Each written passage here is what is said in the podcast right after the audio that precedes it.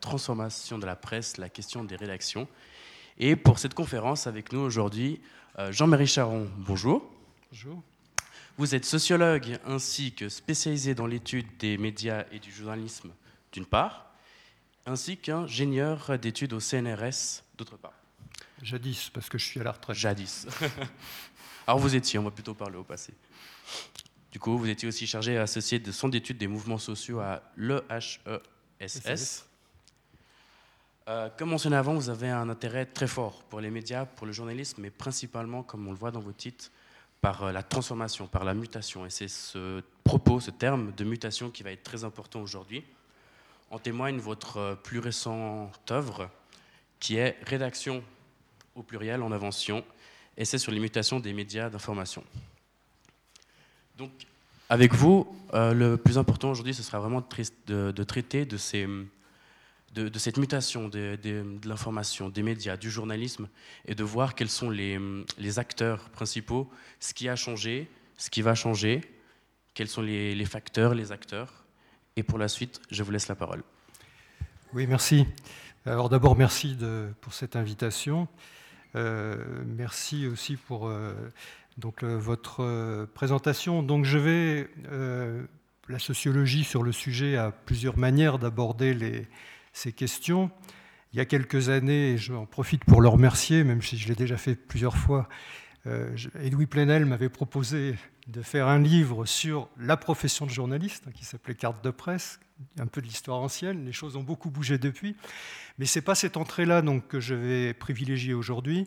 C'est plutôt effectivement euh, celle de la transformation des médias et particulièrement donc de la transformation de la presse écrite, je vais dire pourquoi, et puis pourquoi me polariser, euh, me centrer euh, sur la question euh, des rédactions Alors, pour reprendre des termes qui ont été utilisés de ce matin, et, oui, ce matin, effectivement, moi je fais partie, de, en tant que chercheur, observateur de la presse, depuis déjà assez longtemps, de ceux qui ont rejeté la notion de crise. Effectivement, ça a été dit, hein, plutôt transition. Moi, je parle plutôt de mutation, euh, parce qu'effectivement, la notion de crise ne nous permet pas de réfléchir. En revanche, effectivement, la notion ou de transition ou de mutation nous permet de réfléchir sur ce que sont les, mécanismes à l'œuvre, les mouvements à l'œuvre, et puis quelles sont aussi les, les pistes qui se dégagent. Alors en tant que sociologue, évidemment, mon propos va être effectivement très différent de certains propos de ce matin. Je ne suis pas un acteur, je ne, viens pas là pour défendre un modèle plutôt qu'un autre, je suis plutôt là dans la position de l'enquêteur et qui fait un peu une restitution de ce qui lui apparaît comme être les grandes tendances, les grandes tendances structurantes, à la fois sur les entreprises, sur la manière dont les rédactions travaillent et sur la manière dont elles tentent de, euh, de répondre, qu'elles tentent de dépasser un certain nombre des, euh, des questions qui se posent à elles. Et vous verrez qu'à plusieurs reprises, il y a des contradictions qui apparaissent, qui sont très, très sensibles, et que euh, les, les, manières de dépasser ces contradictions ne sont pas toujours faciles euh, à trouver. Alors, quand on parle de, mutation, on peut, on peut, insister sur le fait qu'elle est effectivement profonde. Ça, c'est, je pense que tout le monde en a maintenant conscience par ses effets. Elle est aussi prolongée, c'est quelque chose que parfois on n'a pas toujours eu en tête. Moi je me souviens d'une période où un certain nombre de mes interlocuteurs attendaient le moment où on allait en sortir, parce qu'effectivement on avait souvent une vision d'ailleurs technologique des choses, et on se disait, bon, bah, il y a eu euh, dans la presse la photo composeuse, l'arrivée de l'ordinateur, etc. Et ça s'arrête à un moment, c'est-à-dire que les pratiques se stabilisent. Là, on a affaire effectivement à une mutation dont on dont d'ailleurs on peut discuter de l'origine, et puis euh, qui euh, est loin euh, de, trouver son terme. Ce qui est important, je pense, de, de souligner, c'est que cette mutation, elle a, elle a, deux dimensions. Une qui est familière pratiquement à tout le monde, dimension technologique, tout ce qui tourne autour du numérique, et c'est évidemment ce qui vient tout de suite à l'esprit lorsqu'on parle de cette mutation. Mais il y a une autre dimension qui, moi, me paraît, alors vous me direz que c'est parce que je suis sociologue, mais qui me paraît extrêmement importante, qui est une dimension sociale. C'est-à-dire que ce qui rend, enfin, ce qui me semble rendre une telle puissance aux effets de la technologie, c'est qu'elles viennent rencontrer, elles viennent se, se, combiner effectivement avec des transformations sociales. Et vous verrez que à certains moments dans mon propos, je ne parlerai pas du début euh, du web euh, au milieu des années 90, mais je parlerai plutôt des années 80, parce qu'effectivement, les choses, un certain nombre de choses, et me semble-t-il plutôt dans le domaine euh, social, remontent plutôt à cette période. Alors, cette mutation à la fois technologique et sociologique, elle a un effet qui est d'abord d'intervenir sur la fragmentation des publics et d'autre part, effectivement, d'introduire des tensions très fortes euh, sur euh, les modèles économiques. Euh, du coup, tous les masses médias sont concernés, me semble-t-il, et ça renvoie un peu à une question qui été posée ce matin. On parle beaucoup de la presse écrite, on fait un lien entre, par exemple, Mediapart et la presse écrite de par les personnes qui ont fondé et font vivre Mediapart.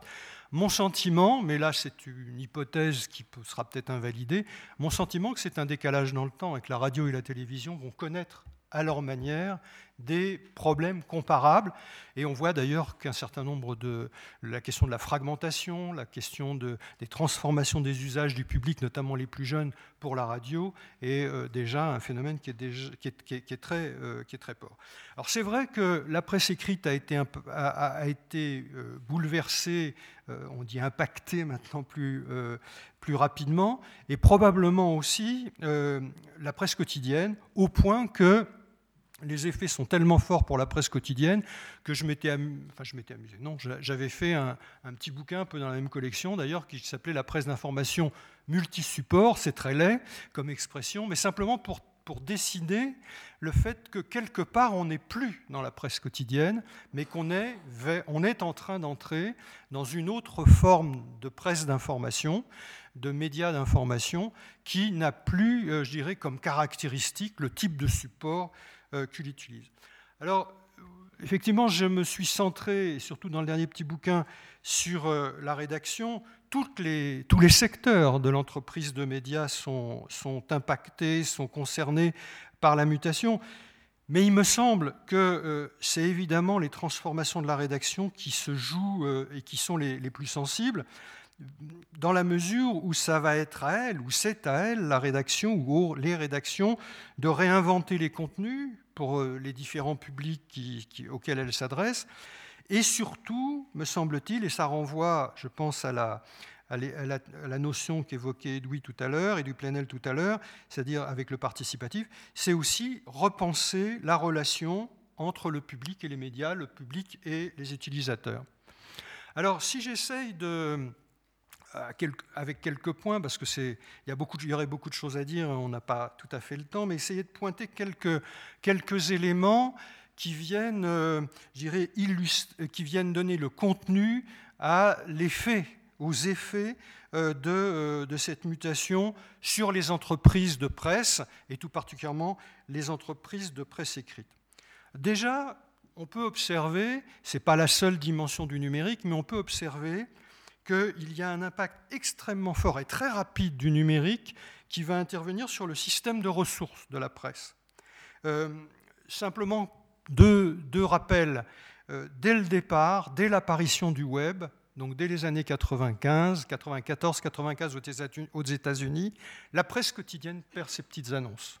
C'est-à-dire qu'effectivement, ce qui a fait le modèle euh, extrêmement solide de la presse nord-américaine, ce qui était moins le cas d'ailleurs de la presse française, c'était effectivement le poids que représentait la publicité, le poids que représentaient les petites annonces dans son chiffre d'affaires. Rappelez-vous, pour les plus anciens, quand vous alliez aux États-Unis et que vous achetiez un quotidien, y compris un quotidien très, très costaud, euh, vous disiez mais comment peuvent-ils faire des journaux pareils à si bas prix? Eh bien oui, ils pouvaient le faire parce qu'ils avaient 80% de leurs ressources qui leur venaient de la publicité. Très vite, là, on va avoir des sites, qui vont apparaître, hein, euh, comme Monster, euh, etc., qui vont euh, pomper ces petites annonces et immédiatement, on va avoir un effet sur le modèle économique de cette presse.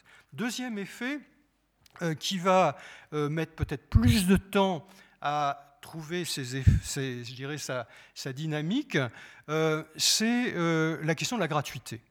Alors, cette question de la gratuité fait, beaucoup débat. Euh, on, a parfois tendance d'ailleurs à, à l'imputer à la presse en disant mais comment la presse a-t-elle pu être aussi aveugle en allant sur, euh, sur l'Internet euh, avec le modèle de gratuit. Il faut se souvenir, Daniel, euh, oui, Daniel Cardon vous dit, explique très bien ça dans un livre sur, le, sur les, les origines de l'Internet, qui est que, de dire que mais la gratuité s'est imposée sur l'Internet parce que l'Internet n'est pas le produit de la presse. L'Internet est le produit de la recherche, ce sont les universitaires qui ont créé l'Internet, et c'est la contre-culture nord-américaine. C'est-à-dire deux univers euh, sociologiques qui, pour qui la question de l'accès gratuit au contenu faisait partie, je dirais, de leur valeur. Alors bien sûr, peut-être que si on réécrit l'histoire, on pourrait se dire, oui, mais la presse aurait pu tenter de faire barrage, d'imposer le payant, etc. De fait, ce n'est pas comme ça que ça s'est passé. La presse a pensé que les ressources du marché publicitaire, vous me direz que c'est un peu paradoxal par rapport à ce que je viens de dire sur les petites annonces, mais finiraient par compenser. Et donc, on est entré dans ce modèle de la gratuité. L'impact du numérique, euh, alors il est bien sûr il y a l'attractivité, y compris l'attractivité et la séduction euh, des contenus pour les publics les plus jeunes, ça c'est quelque chose qui n'est plus euh, tellement à démontrer. Mais il y a un dernier élément sur lequel je voudrais insister et qui est certainement le plus puissant sur lequel pour la période la plus récente, c'est le fait que le numérique a conduit en tout cas l'Internet, a conduit à ce que des acteurs viennent, je dirais, s'interposer, s'intercaler entre le média et son public. Hein, c'est ce que aujourd'hui on appelle ça les plateformes, certains, dans certains pays on appelle ça les GAFA ou les GAFAM. Euh, nous, sociologues, on appelle ça des infomédiaires, c'est pas très joli, mais vous voyez ce que ça veut dire. Ils sont les intermédiaires dans le système d'information. Pourquoi c'est important? Eh bien, d'une part, parce que ces infomédiaires interviennent dans les conditions d'accès du public à l'information, j'y reviendrai tout à l'heure, et puis surtout, ils pompent une partie extrêmement substantielle de la ressource publicitaire. Autrement dit, le numérique d'abord, et il faut quand même l'avoir à l'esprit, c'est pas seulement ça, mais c'est certainement pour la question de l'évolution des rédactions, c'est d'abord un effondrement des ressources euh, euh, des médias. Euh, pour vous donner un chiffre, je suis désolé, de, je ferai souvent, je ne suis pas très poli, je vais vous parler souvent de chiffres français plutôt que de chiffres suisses. Je sais que les tendances sont un peu semblables, mais moins, prononcées quand même. Pour vous donner un ordre de grandeur, entre 2007 et 2016, dans la presse française, le recul est de 10, 10 milliards 8 d'euros à 7 milliards.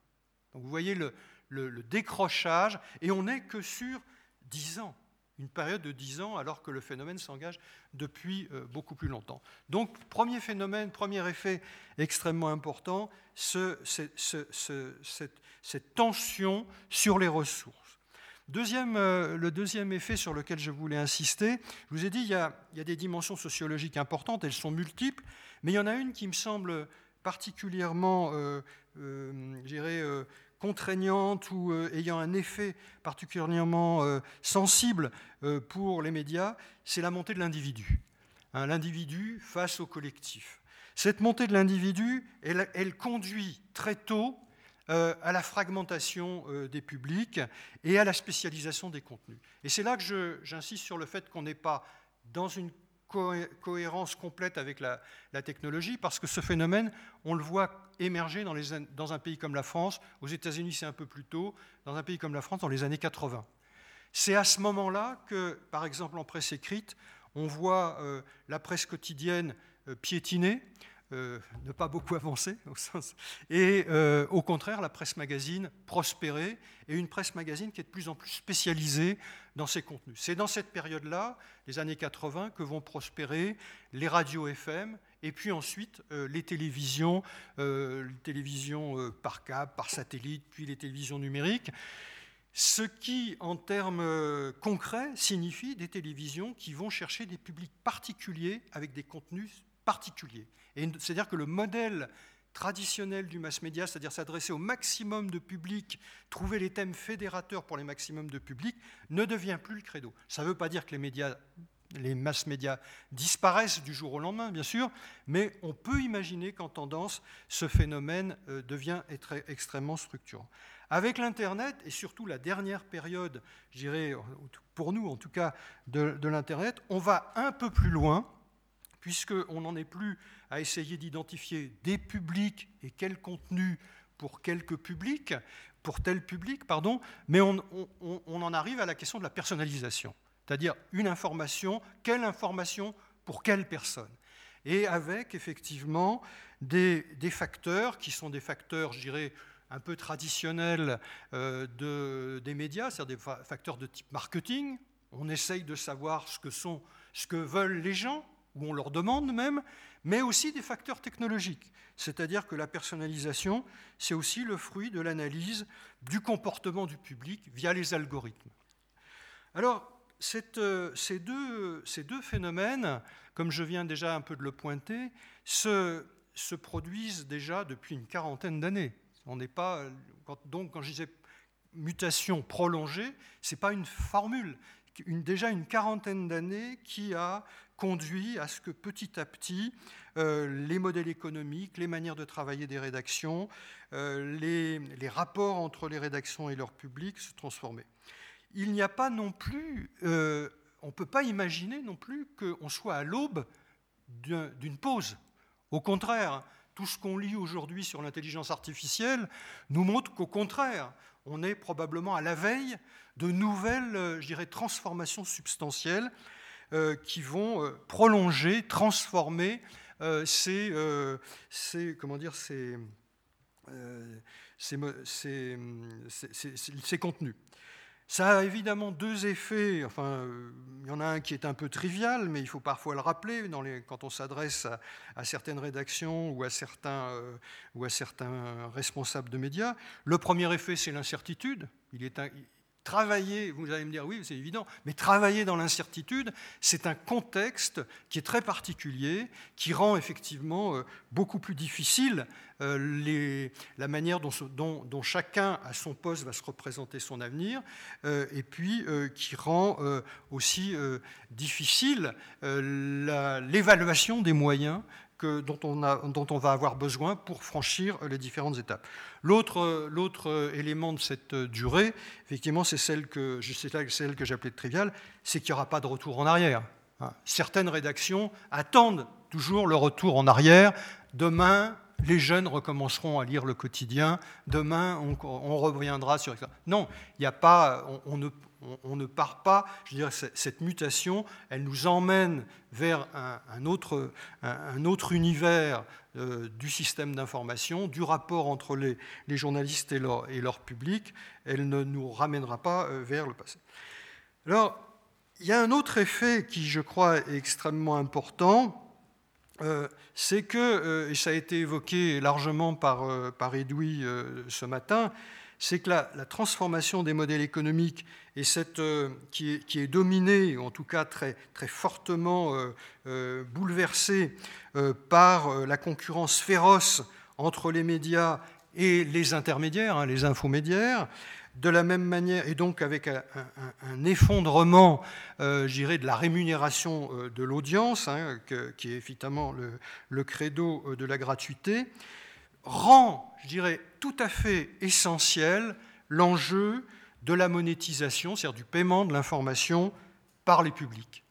Alors, une fois qu'on a dit ça, ça c'est la formulation économique. Si on prend la formulation, je dirais, sociologique et éditoriale, c'est de dire il n'y a pas de raison que le public euh, achète une information qui, euh, de flux, une information redondante. Donc si je dis qu'il y a impératif de revenir à la monétisation, ça veut dire que je vais, comme, comme ça a été évoqué ce matin, vers euh, des stratégies éditoriales qui reposent sur une information à valeur ajoutée. Autrement dit, une information travaillée, approfondie et surtout fiable. Là, probablement que la question de la fiabilité sera effectivement un des, un, des, un des, éléments très, très central, notamment effectivement face au phénomène des fake news. Entre parenthèses, je le pense d'autant plus qu'ayant fait il y a déjà une bonne dizaine d'années un bouquin sur euh, les journalistes et leur public et sur le débat sur la qualité de l'information, Contrairement au débat actuel qui insiste beaucoup sur la question des propriétaires, est-ce que c'est ça qui fait qu'il y a une défiance, que, le public n'a pas confiance Moi, j'avais été frappé en travaillant, en faisant un travail de sociologue de terrain, euh, enquête, interview, groupe de travail, etc., frappé par le fait que la fiabilité, la question de la fiabilité euh, était quand même le, point le plus crucial, le plus central, euh, j'irais, euh, dans, euh, dans, la relation média. D'une part parce qu'on est dans une, dans une, société où la question de la connaissance, la question du niveau, j'irais, du public est plus importante, puis aussi parce qu'on est dans une société où il y a de moins en moins de ressources collectives pour accompagner notre vie quotidienne. Les syndicats, les partis politiques, les églises, les familles, etc. Tout ce qui nous accompagnait dans notre vie quotidienne a tendance à être beaucoup moins présent d'être beaucoup moins actif. Qu'est-ce qui s'est imposé euh, ou qu'est-ce qui a pris cette place? Ce sont les médias. À partir du moment où euh, euh, les médias ont un tel rôle, l'erreur, l'approximation, le contresens, donc le manque de fiabilité, devient quelque chose de très crucial. Très crucial. Alors ça ne veut pas dire effectivement que quand je dis que l'enjeu de la monétisation est, central, et me semble devenu central, ça ne veut pas dire qu'il n'y a pas de rédactions qui vont continuer à travailler sur la gratuité. Certaines rédactions, certains grands médias continuent à travailler sur la gratuité et sont engagés dans cette espèce de course à l'échalote, de course sans fin euh, à l'audience. Et, là encore, je m'excuse de ne pas avoir regardé les audiences de, euh, l'Internet euh, suisse, mais si je regarde celles de la France, hein, qui me sont plus familières, vous regardez en tête Google, derrière Facebook, derrière, etc. Et la presse arrive extrêmement loin, même en se concentrant de manière très importante. Parce que un, autre, je dirais, point d'interrogation, point de questionnement euh, de l'information gratuite en dehors de ceux qui ont été évoqués ce matin, euh, c'est aussi le facteur de concentration. Hein. C'est pour pouvoir faire face aux, immenses audiences euh, des plateformes, eh bien, on concentre à tour de bras. Alors, en réalité, c'est vrai que si on regarde de plus près, il n'y a pas beaucoup aujourd'hui de grands médias qui sont sur le modèle de la gratuité. En revanche, euh, il y a, euh, je pense, davantage de médias qui sont sur des modèles mixtes, c'est-à-dire euh, qui tentent effectivement, malgré tout, de se positionner sur l'audience, mais aussi de trouver un certain nombre de, revenus sur, l'information à valeur ajoutée. Il me semble que c'est aujourd'hui la stratégie du New York Times, du Monde, du Temps, de la Tribune de Genève, que ce soit avec les paywalls, que, n'aime pas Edoui, ou que ce soit le, le, modèle dit du freemium. Simultanément, et je voudrais, euh, sera le dernier effet sur lequel je voudrais insister, simultanément, il y a un facteur qui est assez récent et qui, pose euh, un, nouveau type de question aux médias dans euh, la relation à leur public, c'est un basculement qui s'est opéré euh, je dirais, dans euh, le modèle de relation entre euh, les sources de l'information, les médias, les rédactions et leur public. On vient en gros d'un modèle vertical. Hein. Chacun d'entre nous avait ses médias, donc ça c'est le modèle montant. Chaque rédaction s'adressait à son public ou ses publics, c'est le modèle descendant, mais on était bien dans la verticalité.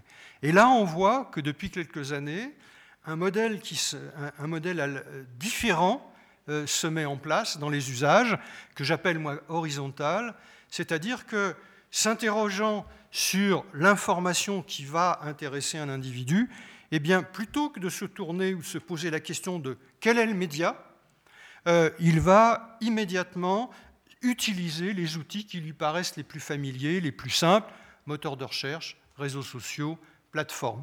C'est ce que donc de proche en proche. D'où effectivement d'ailleurs euh, l'importance, je dirais, de la recommandation, de ce qui fait euh, crédibilité euh, euh, comme, actif, comme, étant active dans cette relation de proche en proche. Pour vous donner, je dirais, l'ampleur du problème, une étude qui a été faite l'année dernière par l'Institut Médiamétrique qui étudie donc les, pratiques du public pour la France 71% des jeunes Français de 15 à 24 ans disaient s'informer par les réseaux sociaux. Donc on voit à quel... Ça ne veut pas dire évidemment que ce sont les réseaux sociaux eux-mêmes qui portent l'information, qui produisent l'information, mais ça veut dire qu'ils sont les, les intermédiaires qui vont ou pas conduire à ce qu'un individu aille vers une source qui va être un média, ou qui va peut-être être un groupe de pression, ou qui va peut-être être, euh, n'importe quelle officine sur le sujet qui euh, intéresse cette personne. Alors quelles sont les, caractéristiques euh, de, des rédactions de, cette, de, de cette mutation en cours? Il y en a beaucoup. Je voudrais simplement m'attarder sur trois d'entre elles.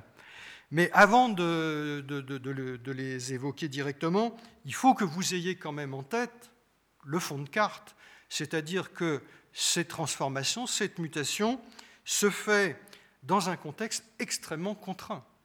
Première contrainte, c'est celui des effectifs. Moins de journalistes pour euh, traiter euh, cette information, ça a été évoqué à plusieurs reprises ce matin. Je ne sais pas si vous avez ce chiffre en tête, dans la décennie 2000, euh, les, médias, pas la presse seulement, mais les médias américains perdent 30% de leurs journalistes. 30%. Hein, Pour des pays euh, plus proches de nous, comme, la France, euh, le chiffre est plus modeste, c'est 6%. 6%. mais certains médias peuvent être davantage affectés. Par exemple, la presse quotidienne régionale, c'est 10%. Et je pense que ce chiffre n'a de sens que si vous avez bien en tête quelque chose que maintenant je vais essayer d'évoquer, c'est-à-dire que ce nombre de journalistes ne travaillent plus de la même manière. Ils travaillent plus longtemps parce qu'il va avoir à, à traiter l'information plus longtemps dans la journée et il va devoir travailler sur davantage de plateformes, avec davantage de formes de récits. Donc voilà le, premier point, la première caractéristique justement que je voulais aborder pour vous. Il me semble que cette, caractéristique, c'est la combinaison des supports. La, rédaction, la rédaction multimédia euh, d'aujourd'hui, évidemment, c'est une rédaction qui combine les supports. Autrement dit, c'est une rédaction qui n'est plus calée sur la temporalité de ce qu'on appelait le bouclage en presse écrite, vous savez, le moment où il fallait absolument avoir terminé parce qu'on allait à l'imprimerie, ce n'est plus non plus une rédaction qui va travailler sur des horaires de flash ou de journaux, comme c'est le cas euh, dans l'audiovisuel, en radio euh, ou en télévision. En fait, c'est une information qui va devoir, c'est une rédaction pardon, qui va devoir travailler l'information en continu sur une plage de temps extrêmement longue. Certains quotidiens, je pense au Guardian, vous dira, nous, c'est 24 heures sur 24. Alors vous me direz que ça s'explique parce que le marché du Guardian, c'est le monde anglophone. Donc le monde anglophone, effectivement, il ne se lève pas partout à la même heure, il ne se couche pas partout à la même heure. Mais tendanciellement, c'est vrai que le 24 heures sur 24 est un repère, dans la mesure où, en période de crise, en période où il y a des alertes, eh bien la rédaction tendanciellement, doit être capable de réagir. J'ai en tête, par exemple, les attentats de, Paris en novembre 2013 ou de, pardon, 2015 ou, ou, de janvier 2015. La rédaction du Monde a travaillé sans interruption pendant quatre jours. Il y a eu quatre jours de live sans interruption. Ce n'était pas toute la rédaction, mais de fait, ils se sont organisés pour être capables euh, d'avoir ce suivi en continu euh, euh, de, l'événement. Et une rédaction beaucoup plus modeste, celle de 20 minutes, a opéré de la même manière. Alors, bon, vous direz, après, on peut. Alors, ça, c'est, je dirais. Alors, quand je dis information continue, parce qu'on a parlé de BFM ce matin, on a parlé de. Ça ne veut pas dire ça. Ça ne veut pas dire le, schéma des, chaînes d'information en continu qui, qui, sont rythmées par euh, tous les quarts d'heure, toutes les demi-heures, à avoir un journal. Mais ça veut dire que la rédaction collecte, analyse, euh, est prête à mettre à disposition du public tout au long dirais, d'une longue période. Au minimum, aujourd'hui, dans la plupart, dans beaucoup de quotidiens, ça va être un démarrage vers 5-6 heures du matin et ça va se terminer vers minuit. Donc on n'est pas tout à fait sur du 24 heures, mais c'est quand même la tendance. L'autre aspect, je dirais, de, de cette transformation que j'appelle la combinaison des supports, c'est que au-delà euh, de la question de la hiérarchie de l'information, euh, du moment où, une information doit être absolument euh, présentée au public en fonction de, ses, caractéristiques propres. il y a un autre, élément qui est extrêmement intéressant, c'est que cette organisation du travail de la rédaction se fait largement en fonction des usages et en fonction des publics. En fonction des usages, il y a déjà une bonne dizaine d'années, euh, la rédaction du Guardian nous disait, mais vous savez ce que vous faites dans beaucoup de pays, et notamment en France, c'est-à-dire euh, vous produisez une information qui va être aussi bien disponible sur l'ordinateur, sur le smartphone et sur la tablette. Nous, on ne fait plus ça. Nous, euh, on s'est rendu compte que selon le support, selon le moment de la journée, eh bien, les usages ne sont pas les mêmes. Et donc, il nous disait, alors c'était il y a 10 ans, les choses ont probablement évolué, le matin, on est sur leur smartphone, c'est les rappels des informations de la nuit, ce qu'il faut absolument savoir avant de partir travailler. Tout au long de la journée, euh, sur le lieu de travail, ça va être l'ordinateur. Et le soir, on va être euh, avec la tablette euh, pour l'approfondissement, voire une forme un peu de, de distraction. Entre parenthèses, on s'aperçoit du contresens qu'avait fait la presse sur la tablette. Rappelez-vous, lorsque l'iPad apparaît, la presse se réjouit et dit voilà le support du quotidien de demain. Autrement dit, l'information disponible dès le matin. En fait, on est plutôt dans des usages en soirée et en approfondissement. Mais évolution des usages, mais aussi évolution des publics. Euh, en, effet, selon les publics, la, rédaction va être amenée à euh, ne pas avoir exactement à, réaliser les mêmes offres. Je pense que par exemple, on aura effectivement une information de synthèse en matinale. On va avoir pour certains publics euh, des, comment dire, des, informations beaucoup plus développées à certaines heures en fonction, des pratiques de ces publics. Et là, ça, va dépendre effectivement beaucoup plus de quels sont euh, les publics de ces médias. Je prendrai pour illustrer le, propos, la question par exemple du, smartphone, pour, bien montrer à quel point le, support se, décale par rapport à la question des usages. Le smartphone, c'est aussi bien aujourd'hui pour une rédaction euh, le support qui va être utilisé pour, comme je disais tout à l'heure, que doit-on savoir en allant travailler le matin? Ça, c'est pour plutôt l'actif, le cadre, etc. Mais le smartphone, c'est euh, l'outil de l'ado, euh, c'est le support de l'ado. Et on voit qu'aujourd'hui, un centre de rédaction, pour aller vers les adolescents, eh bien, vont effectivement utiliser le smartphone, mais pas du tout pour y faire de la synthèse d'informations. Ils vont aller sur le smartphone pour s'articuler avec des réseaux sociaux. Je pense à deux exemples. Par exemple, la Voix du Nord à Lille, qui fait un service Voser, qui s'appelle Voser, qui passe par Facebook. Je pense aussi à l'expérience que mène depuis quelques mois la rédaction du Monde euh, avec Snapchat, par exemple. Donc, voilà, je dirais, première idée, euh, cette, euh, cette combinaison qui, c'est facile à dire, c'est très difficile à faire, tout ce que je viens de vous raconter, sachant qu'on n'est pas très nombreux, sachant que ça déséquilibre, ou en tout cas que ça pose dans des termes différents, je dirais, le poids ou la proportion des journalistes qui vont pouvoir aller sur le terrain, et la proportion des journalistes qui vont, ce qu'on appelle assis, c'est-à-dire qui vont devoir effectivement être essentiellement consacrés à la mise en forme, à la validation, etc. Et précisément, je pense que la deuxième caractéristique de cette rédaction, c'est une rédaction euh, qui, euh, pour être capable de s'acquitter de ce mode de fonctionnement que je viens d'évoquer, eh bien, euh, repense son organisation et notamment met, met en place deux grandes familles ou deux grands profils euh, euh, de, journalisme. Le premier, enfin, si on reprend les termes d'un certain nombre de rédactions qui sont organisées comme ça, je pense à celle du Guardian par exemple, on, va parler de producer et de l'autre côté d'éditeur.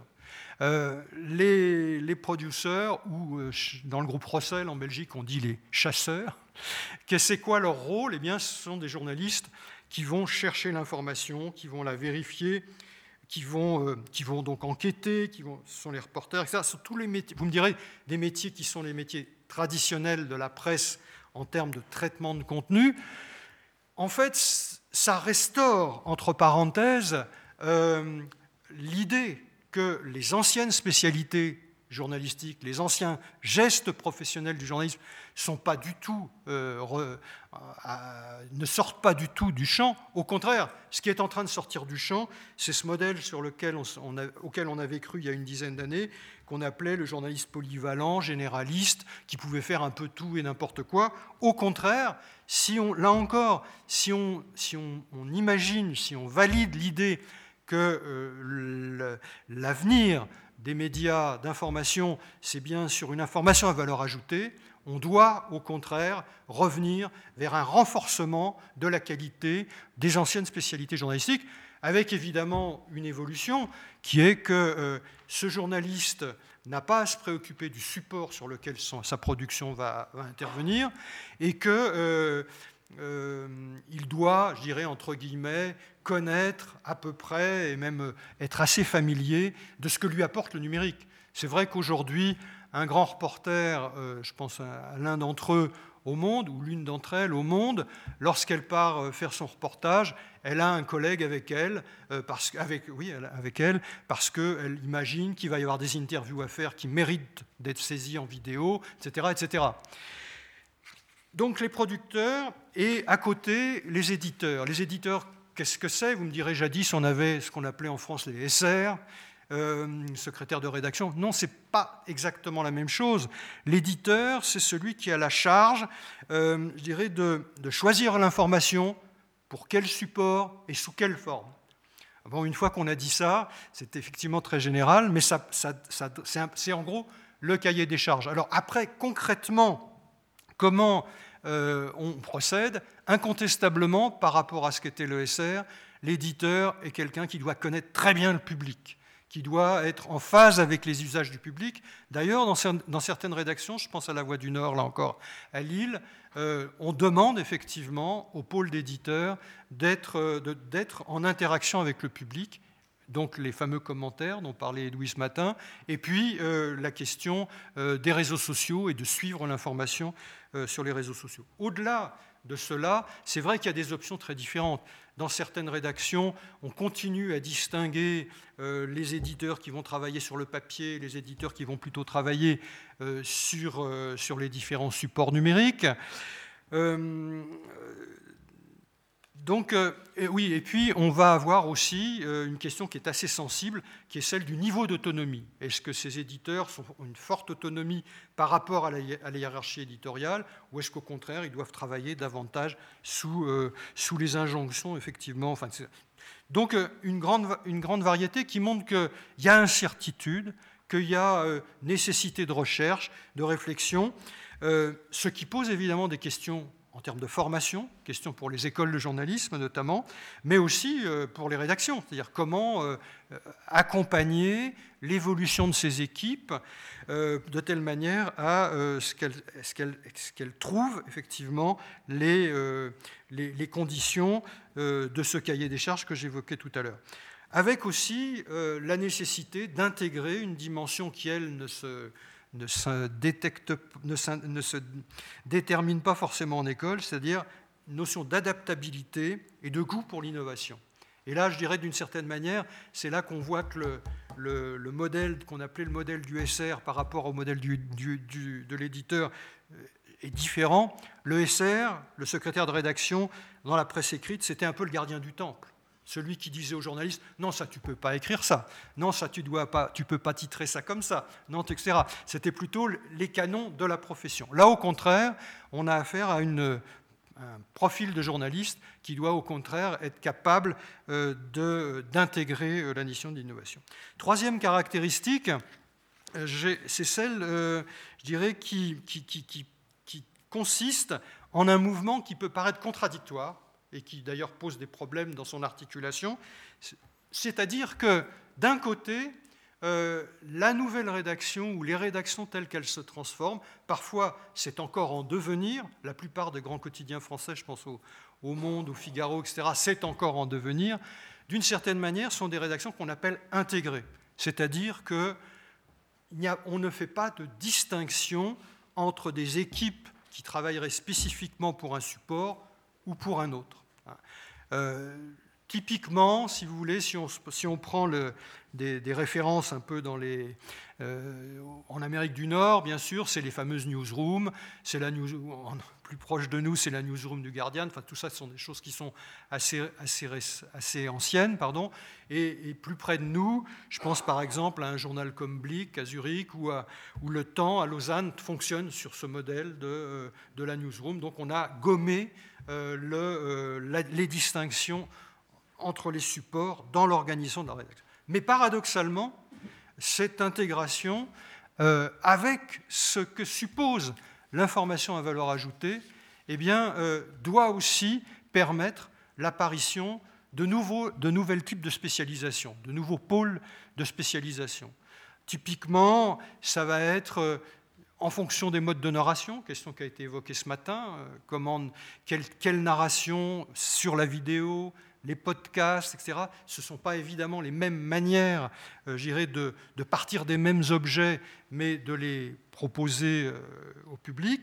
C'est aussi des, des, modes de traitement de l'information euh, qui sont... Euh, qui partent par exemple de, de faits qui ne sont pas les faits les plus classiques, mais qui sont les data, par exemple, hein, ce qui est un domaine qui se développe beaucoup, donc le domaine du data journalisme, on, voit apparaître des pôles de data journalisme. C'est parfois aussi avec la question des fake news, euh, le développement de ce qu'on appelle le, fact-checking, et qui, conduit effectivement à euh, multiplier euh, les pôles.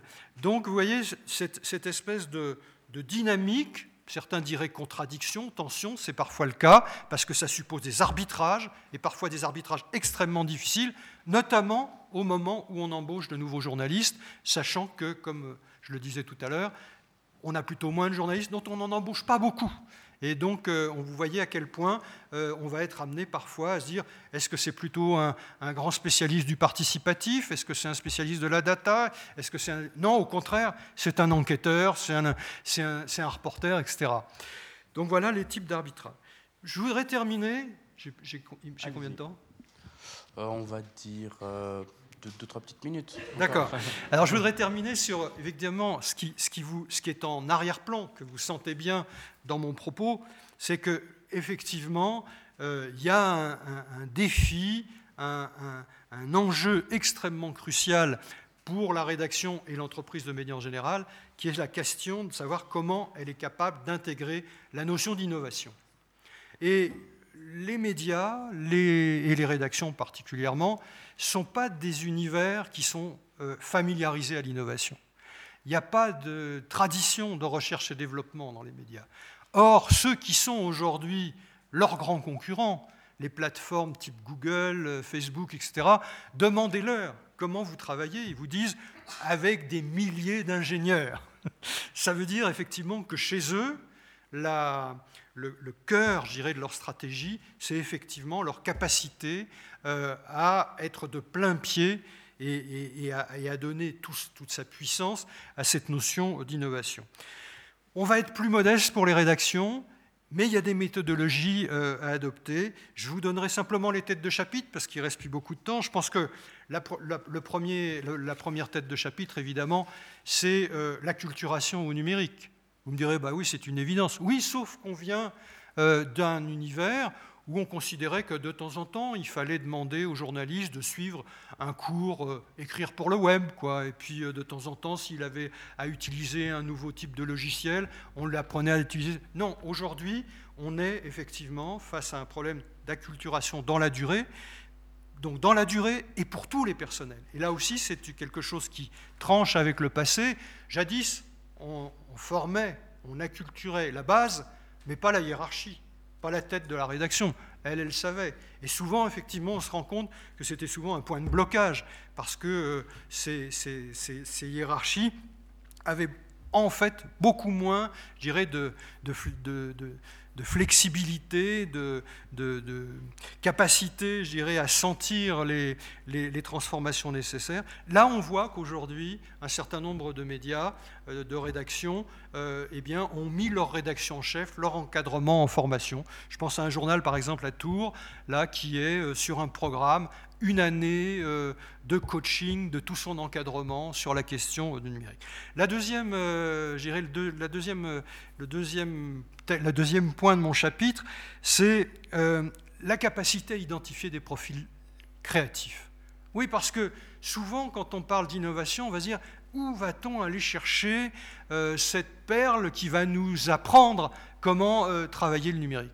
Sauf que quand vous regardez un certain nombre de réussites, qui ont été euh, réalisés à l'intérieur de rédaction, eh bien parfois ce sont des journalistes de la rédaction qui étaient pourtant pas du tout prédestinés à ce genre de contenu, qui en fait ont eu cette idée. Le problème, effectivement, c'est d'être à l'écoute de ces idées et de leur donner les moyens. Je pense par exemple à l'expérience qui est assez réussie, puisque je crois que l'un d'entre vous a travaillé au Télégramme, euh, eh bien, euh, quand vous regardez aujourd'hui ce que fait le Télégramme sur le numérique, et notamment en matière de data visualisation, vous avez un garçon qui est là, euh, eh bien, c'est un ancien localier. C'est même un ancien correspondant local, ce qui, en matière de presse en France, veut dire qu'il n'a pas fait son école de journaliste traditionnelle, etc. Et puis ce garçon, il a rencontré, d'abord ça l'intéressait le numérique, et puis il a rencontré un, dingue de l'informatique, que vous connaissez peut-être parce qu'il doit sévir ici aussi, Nicolas Caserbril. Euh, et puis ça, a fonctionné. Et de fait, il a proposé à sa rédaction un certain nombre de, projets, et là, il y a eu effectivement une écoute. Dans une toute autre rédaction, c'est un peu la même chose qui s'est passé avec quelques jeunes journalistes qui étaient à peine arrivés aux échos et qui vont proposer à leur rédaction en chef euh, un, un, contenu adapté à un public d'étudiants, et ça s'appelle aujourd'hui les EcoStart. Donc vous voyez, en termes de sociologie, c'est très différent, mais on retrouve la, la, la, la disponibilité. Troisième idée, c'est l'ouverture. On ne peut pas innover en étant refermé sur soi-même.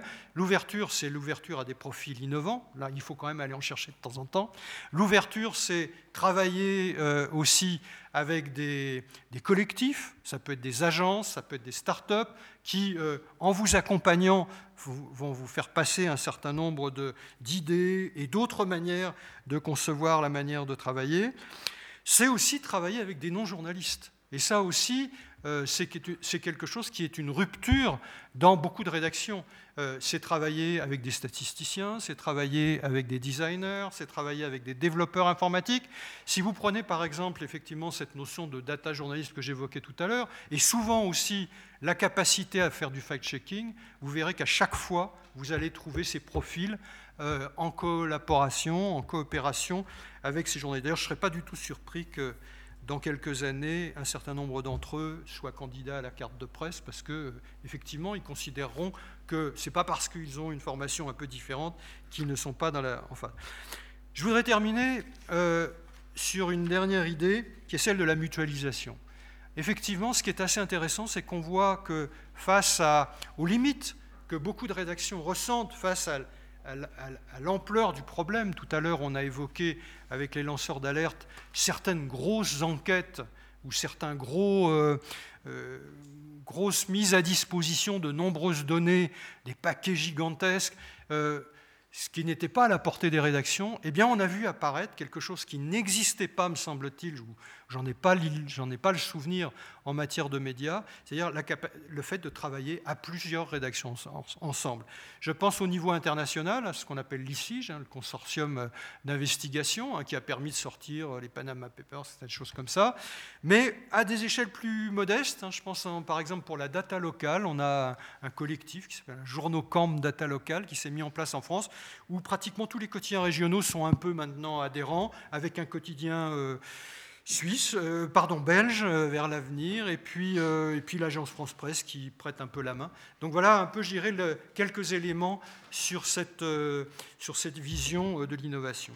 Je terminerai simplement pour dire que, pour le sociologue que je suis, cette transformation, cet épisode de transformation est évidemment un terrain formidable, dans la mesure où il n'est pas limité dans le temps, il n'y a pas de modèle, Donc effectivement, on a à, aller identifier, chercher, accompagner, discuter souvent aussi avec les rédactions sur leur manière effectivement de, penser leurs évolutions. Merci.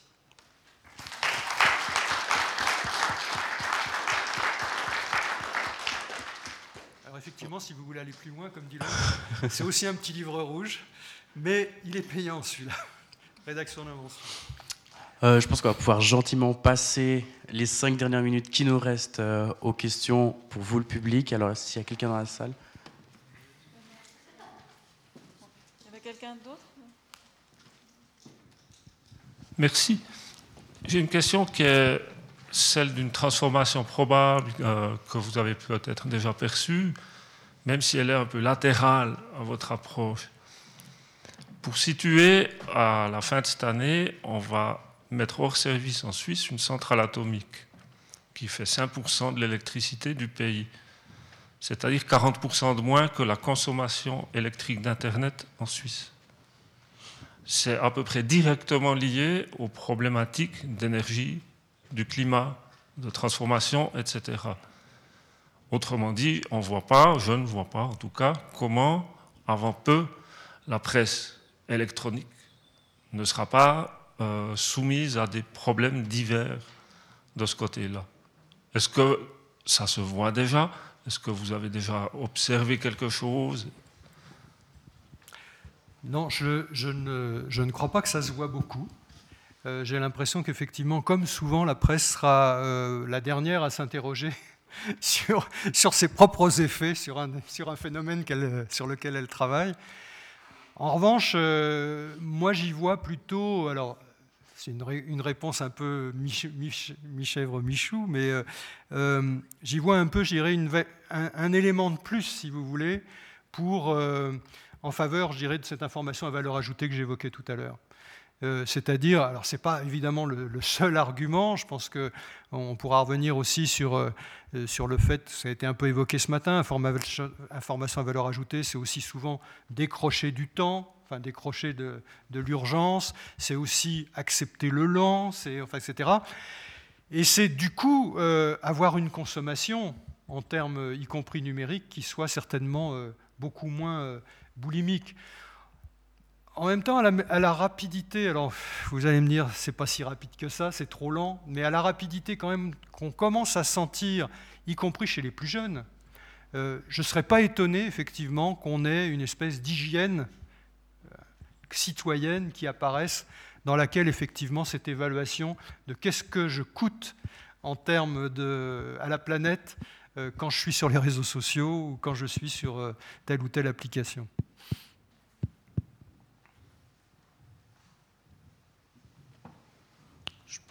Si on n'a pas de, pas de questions de ce côté-là, ni là-bas. Je vous propose de conclure sur euh, ces derniers mots et puis qu'on puisse passer à une euh, pause. C'est ça? C'est bon? Voilà. Merci beaucoup. Ben, je vous remercie à vous.